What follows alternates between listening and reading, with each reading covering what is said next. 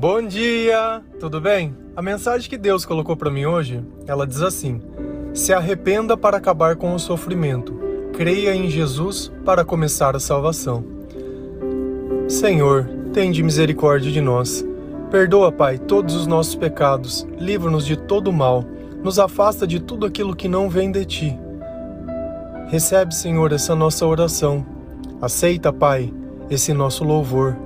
Nós te amamos nós te bendizemos, nós te adoramos, pois somente tu é o nosso Deus e por ti somos gratos por tudo que faz em nossa vida. Existem fases na nossa vida que elas duram o tempo que for necessário para que a gente possa entender que sem o arrependimento o sofrimento ele nunca vai acabar. Questionar a Deus não muda o que aconteceu. Uma coisa que nós precisamos muito aprender é que o sofrimento ele é opcional. A sabedoria de Deus ela é capaz de dar conhecimento para aceitar e passar por qualquer tipo de dificuldade. Isso não quer dizer que certas coisas vão deixar de ser tristes, porque ninguém gosta de perder uma pessoa que ama, ninguém gosta de ver um sonho se acabando. Ninguém gosta de uma notícia ruim. Isso daí não tem jeito.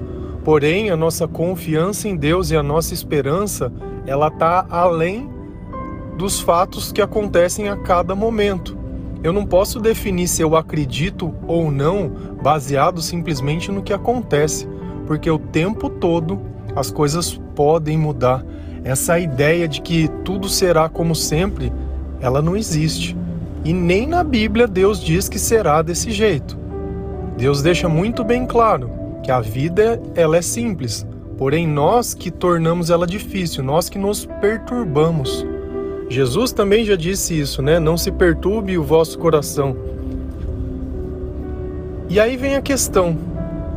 Eu não sei em qual momento da sua vida as coisas elas simplesmente saíram do controle ou em qual momento você achou que aquilo já não dava mais para aceitar e começou a questionar e a reclamar.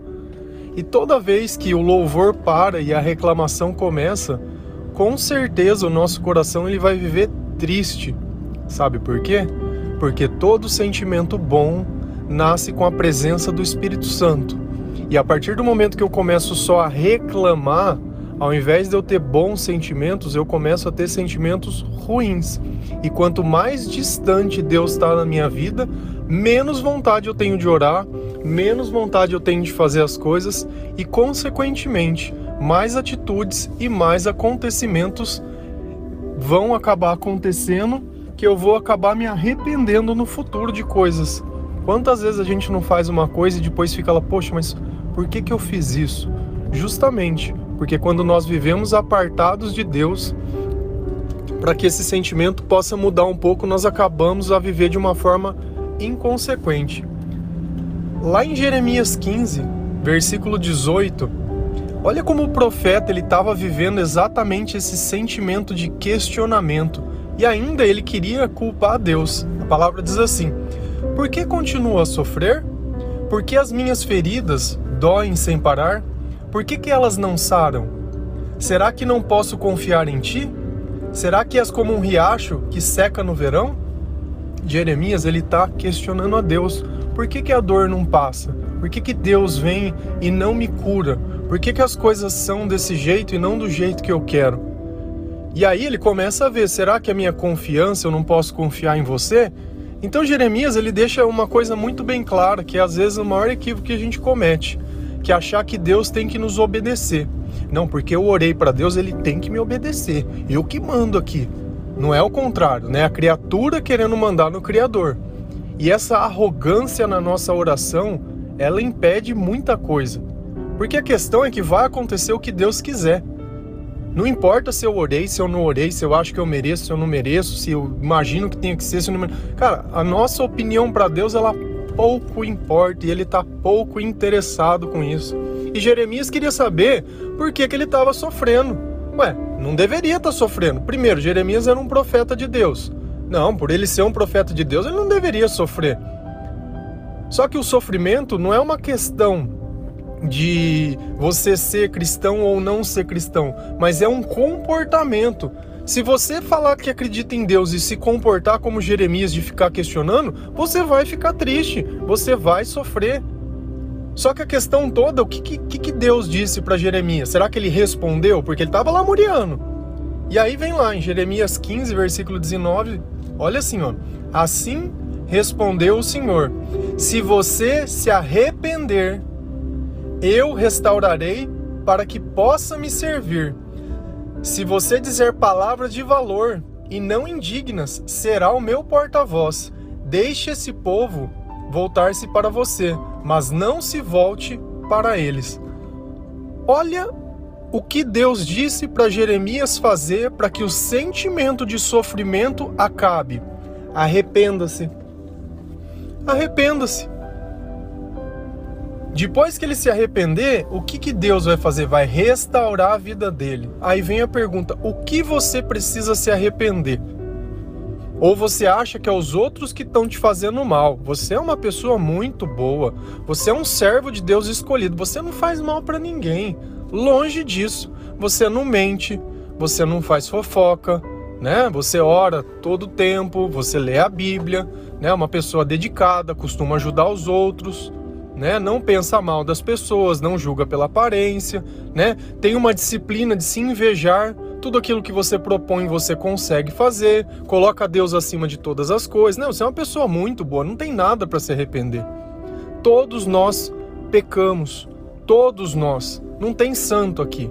Então você vai encontrar dentro da tua vida qual é a causa daquele sentimento. E geralmente, geralmente, tudo que você pensa que te deixa triste é as coisas que você precisa se arrepender. Nós só sentimos o que pensamos.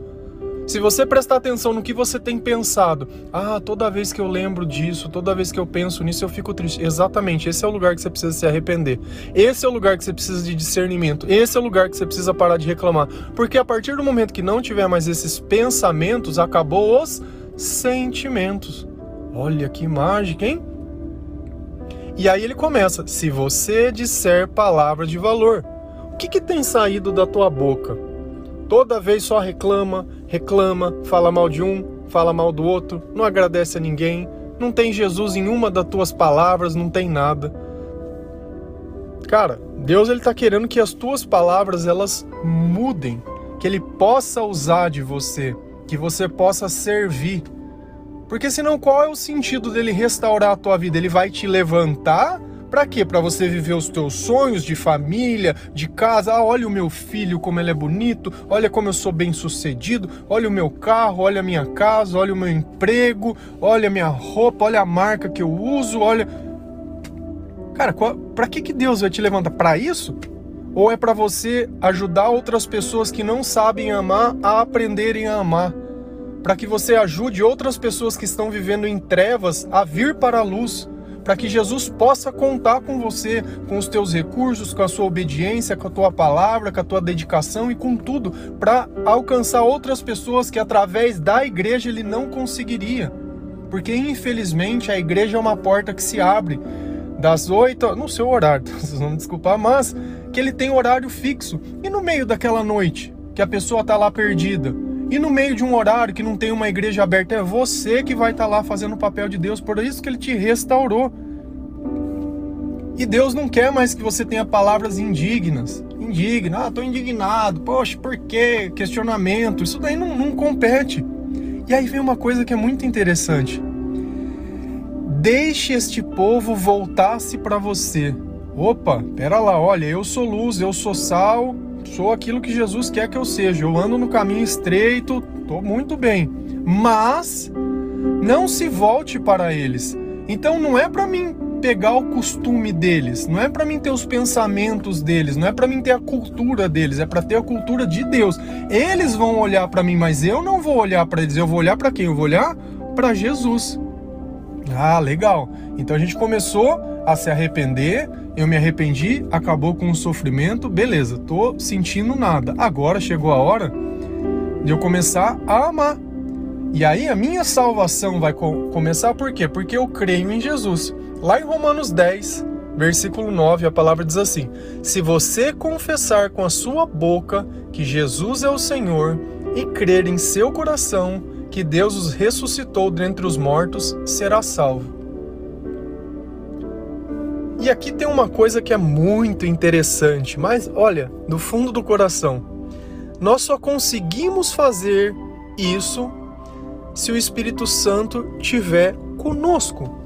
Esse entendimento de ressurreição, ele vem com a presença do Espírito Santo. Uma pessoa que não acredita em Deus, ela não consegue dizer que Jesus ressuscitou dos mortos. Ela não consegue usar o nome de Jesus. Não consegue. Esse entendimento, ele é espiritual. E ele só nos é dado justamente porque eu me arrependi eu não quero mais os meus maus caminhos, eu não quero mais aquela vida antiga, eu não quero mais esse mundo do jeito que ele é, eu não quero mais esses sonhos, eu não quero nada, eu quero coisas melhores, eu quero coisas maiores.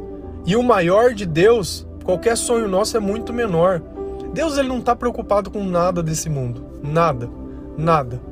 Mas ele quer que através do teu testemunho outras pessoas possam chegar à graça de Deus a se salvar. E a salvação é justamente isso. Salvação é eternidade. A salvação começa nessa vida. O primeiro passo que nós damos em direção à salvação é nessa vida. E é preciso que Jesus esteja nele. A gente fala muitas vezes sobre o batismo. Né? Às vezes a gente vê uma criança sendo batizada enquanto ela é criança. Aquilo é uma consagração tá? Para que a gente possa ser batizado em nome de Jesus, eu preciso aceitar que Jesus é o meu Salvador. E a criança ela não tem entendimento. Então eu fui batizado e consagrado enquanto criança numa missa de Páscoa e depois de adulto que eu tive entendimento, eu fui batizado nas águas. Ah, mas foi o que eu senti, foi o que Deus colocou dentro do meu coração e foi o que a palavra de Deus me revelou. A gente tem um milênios de doutrinação que foram pessoas tentando aperfeiçoar a palavra de Deus. E se você acha que traduções da Bíblia não manipulam, ou que você vê uma pessoa muitas vezes pregando um versículo e acha que aquele versículo tá, tá tudo errado. Se você pegar traduções de Bíblias, tem doutrinações que modificam ela para cair dentro do conceito deles, eles forçam a palavra de Deus testemunha de Jeová não acredita em Jesus, não. Não acredita. Ah, mas não adianta. Eles podem usar o nome de Jesus dentro de qualquer lugar, não acredita. Pega a tradução deles, vai lá em João, eles escrevem que o verbo virou carne, e a carne era Deus, e o Deus é minúsculo. Então qual que foi o interesse de pegar uma tradução que todas as versões estão de um jeito e colocar minúsculo? Ah, errar a letrinha ali. Tem, eu não sou contra testemunho de Jeová, é isso que eu falo, eu não sou contra ninguém, eu sou contra essa manipulação da palavra de Deus para interesses pessoais. Olha, a minha igreja é melhor que a sua, porque a sua adora imagem, mas a minha adora o dízimo, né? O bezerro de ouro mudou, né? É essa é a questão. E aí fica lá se brigando sobre doutrina. E Jesus está lá de braço cruzado, só olhando, né? Quem salva é Jesus. Outro dia eu recebi um vídeo de um padre dizendo que ele tira os pecados. Nossa, mas para que Jesus se tem padre que tira pecado? Eu queria saber também, né, os santos, se eles acreditavam em outros santos ou se eles acreditavam em Jesus. Né? Porque a gente vê pessoas que se tornam santos, mas ele, o santo primeiro acreditava em quem? Em Jesus? Ah, depois que ele acreditou em Jesus, ele virou santo. Então eu tenho que usar ele de intercessor? Ah, começa com umas maluquices que não, não tem sentido. Então para de defender a doutrina Gasta essa energia, esse amor, essa paixão para defender Jesus. Gasta essa energia para se arrepender. Porque senão a gente fica confessando, confessando, todo ano é a mesma coisa, e vem Páscoa e vai Natal, ah, quaresma, 40 dias, eu não vou comer, e vive aquela vida que não merece nem ser vivida. Vida muitas vezes oculta, vida muitas vezes escondida. O que, que adianta? Muitas vezes a igreja ela proíbe o padre de casar e ele fica catando as crianças.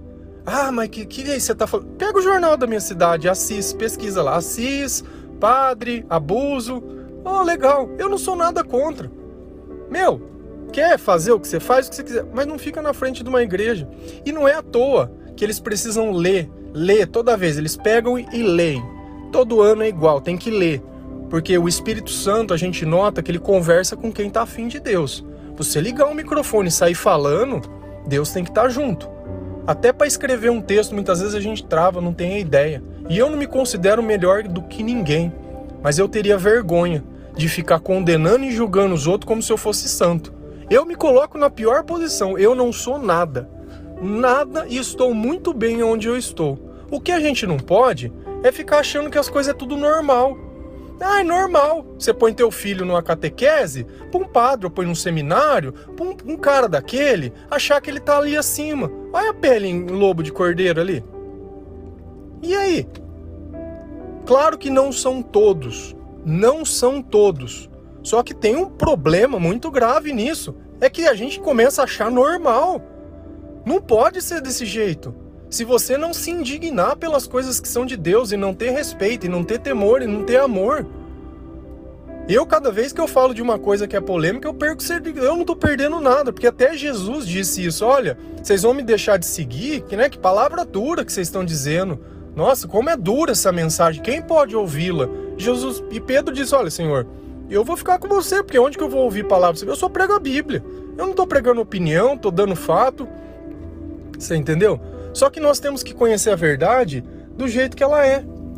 Eu gostaria que as coisas fossem diferentes? Com certeza. Que as coisas fossem mais fáceis? Com certeza. Mas a única certeza que eu tenho é uma só: que Deus é amor, que Jesus pode nos salvar, que a verdade está dentro da Bíblia, que existe um caminho, que existe salvação, que eu me arrependendo o meu sofrimento passa e que eu crendo em Jesus as coisas mudam. Só isso.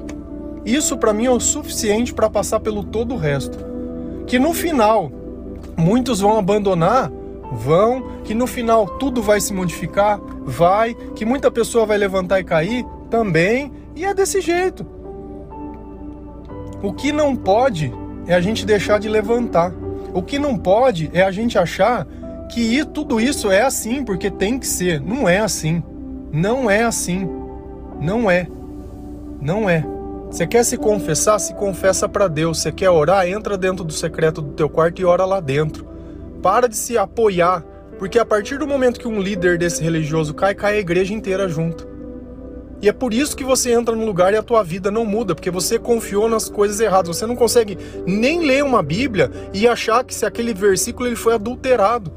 E isso acontece mais do que você imagina. E você está achando que uma pessoa, porque ela é religiosa, ela está te guiando para algum lugar. A pergunta é: a tua vida tem mudado? Quantos anos você é cristão? Quantos anos você é convertido? Você se sente triste? Se sente perdido? Se sente amargurado? Sente que a tua vida perdeu um propósito? Então não tem Jesus. Você vai me desculpar. Tá aí bem na palavra, em Jeremias, o mesmo questionamento. E Deus disse: quer que muda? Faça isso. Arrependa-se, arrependa-se.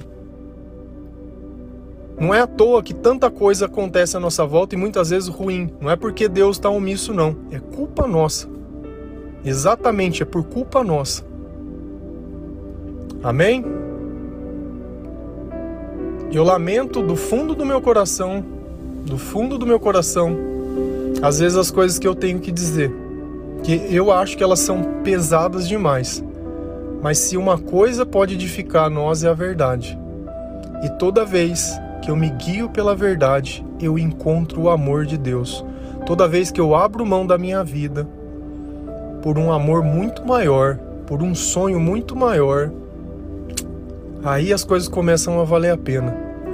E eu falo uma coisa para você: o teu sofrimento vai passar, a tua depressão vai passar, a tua tristeza vai passar, esse sentimento de derrota vai passar, e tudo aquilo que te impede de vencer, e tudo aquilo que te impede de ser feliz vai sair da tua vida. Porque em nome de Jesus Cristo, quando nós seguimos a palavra de Deus, o impossível ele acontece. E esse milagre já é seu. Um bom dia, que Deus abençoe cada um de vocês, proteja a tua família, proteja o teu trabalho, seja grato pelo seu alimento e que Deus consagre o seu coração para que o Espírito Santo possa habitar em você. A paz de Cristo.